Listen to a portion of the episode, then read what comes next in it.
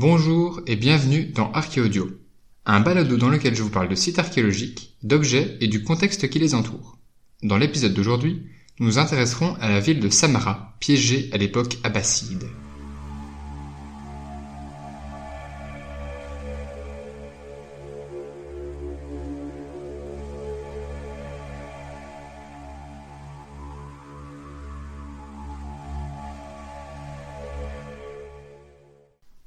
Aventurons-nous au IXe siècle de notre ère, au centre de l'Irak actuel, où se trouve une petite ville pré-islamique.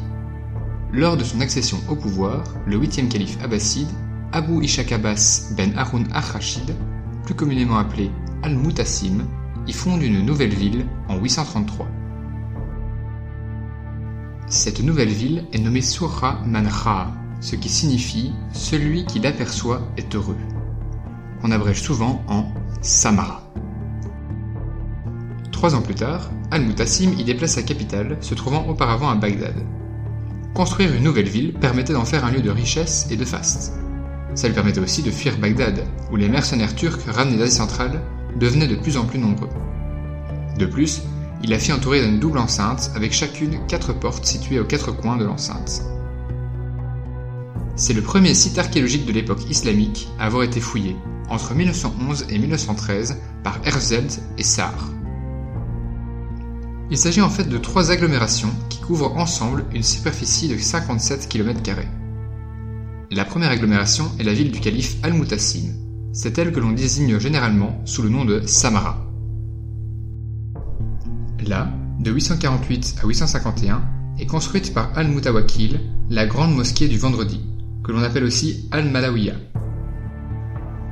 Elle est de forme rectangulaire et est entourée d'une enceinte en briques cuites, elle aussi en forme de rectangle. Cette enceinte est accompagnée de tours semi-circulaires, ce qui lui donne donc l'apparence d'une forteresse. La mosquée est bien évidemment accompagnée d'un minaret. Celui-ci a une forme particulière qu'on dit hélicoïdale. Pour que vous vous imaginiez un petit peu, c'est une tour circulaire qui se rétrécit au fur et à mesure qu'elle s'élève, de manière torsadée. C'est un petit peu la forme d'un escalier en colimaçon. C'est d'ailleurs la forme atypique de ce minaret qui donne son surnom à la mosquée, car spirale se dit al-Malwiya en arabe. L'intérieur de la mosquée était décoré de panneaux de marbre et de verre bleu foncé. L'extérieur devait probablement aussi être orné. Et d'ailleurs, ce ne sont pas des décorations qui se cantonnent à l'architecture religieuse, puisqu'on retrouve aussi ce type de décoration dans les maisons et les palais. La deuxième agglomération est la ville de Mutawakil. Elle est donc nommée Al-Mutawakilia et est construite entre 859 et 861 de notre ère. Dans cette ville, on retrouve la deuxième mosquée de Samarra, édifiée en 859. Une seconde mosquée appelée la mosquée d'Abu Doulaf. Elle est faite de briques crues et de briques cuites, mais on y retrouve aussi du stuc et des décors en mosaïque. Cette mosquée possède des allées composées de piliers rectangulaires massifs. Néanmoins, ces piliers ne touchent pas le mur de la Qibla, créant ainsi un espace en forme de T. On appelle donc ce type de plan un plan en T. Pour ceux qui ne le savent pas, le mur de la Qibla sert à indiquer la direction de la prière. Finalement, la troisième agglomération est nommée Balkouwara et est construite en 854 par Al-Mutawakil pour son fils Al-Mutaz. Si l'on combine les trois agglomérations, c'est une des plus grandes villes médiévales de l'Europe et du Proche-Orient, car on y compte plus d'un demi-million d'habitants. Durant cette époque, l'élite s'écarte de plus en plus du peuple en se bâtissant des palais somptueux. Parmi ceux-ci, on peut citer le palais califal d'Ar al-Khilafa, qui se trouve dans l'agglomération du calife Al-Mutassim. Ce complexe mesure 432 arts et est composé de 172 arts de jardin. Ce gigantesque palais permettait d'impressionner les visiteurs et les délégations étrangères. Par la suite, ce lieu deviendra le siège du gouvernement califal. La première série de pièces et de cours permettent d'accéder à un hall. Celui-ci est surmonté d'une coupole, accompagnée de quatre pièces voûtées qu'on appelle Iwan, par homologie avec l'architecture pré-islamique perse.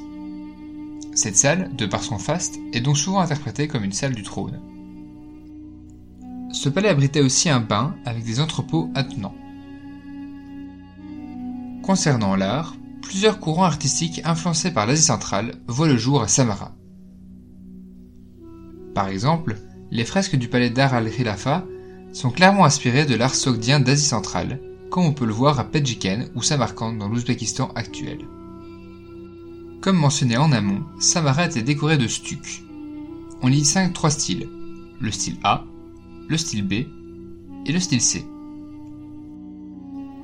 Le style A est souvent composé de motifs végétaux, dont les feuilles de vigne, dans un style plutôt proche de la fin de l'art des Omeyyades.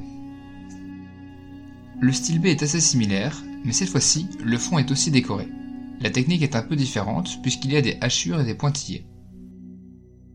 Enfin, le style C, appelé Beveled Style, ont des motifs géométriques et non plus du végétal.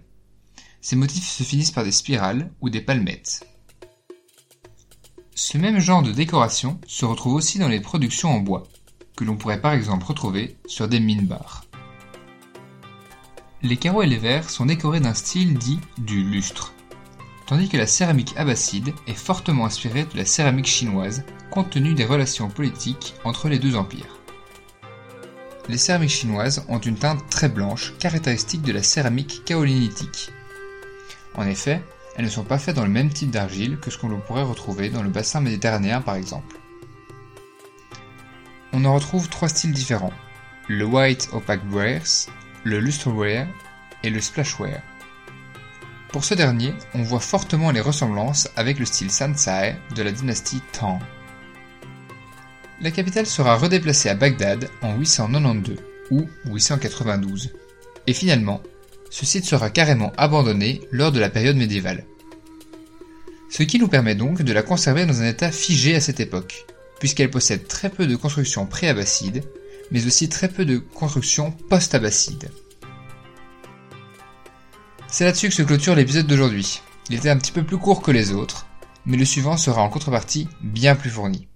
J'espère néanmoins qu'il vous a plu, et si le sujet vous intéresse, n'hésitez pas à vous y plonger plus profondément vous-même. Pour ce faire, n'hésitez pas à vous référer à mes sources afin d'avoir un point de départ. Et moi je vous dis à la semaine prochaine, où je vous emmènerai à la découverte de la statuaire gréco-bouddhiste.